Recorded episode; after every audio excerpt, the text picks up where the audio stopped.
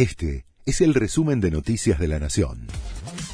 La Nación presenta los títulos del jueves 27 de julio de 2023. El Banco Central pospuso la difusión de la encuesta de inflación.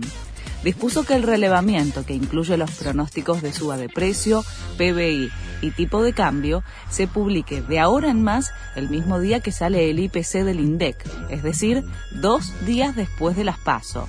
Hasta ahora, la divulgación tenía lugar el primer viernes de cada mes. ADEPA advirtió sobre el intento de limitar la libertad de expresión y de prensa que impulsa el gobernador de La Rioja. Al abrir las sesiones de la Convención Constituyente, Ricardo Quintela dispuso debatir el rol de los medios de comunicación en el marco de la libertad de prensa y la gobernanza.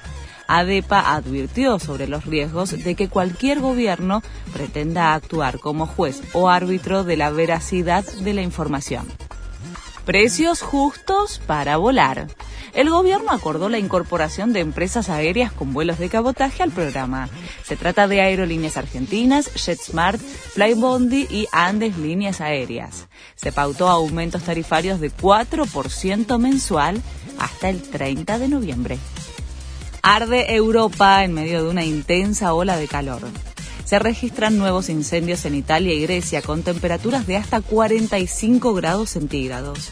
Las autoridades griegas evacuaron dos ciudades en el centro del país ante el avance del fuego, mientras que el gobierno italiano analiza declarar el estado de emergencia en las zonas más afectadas.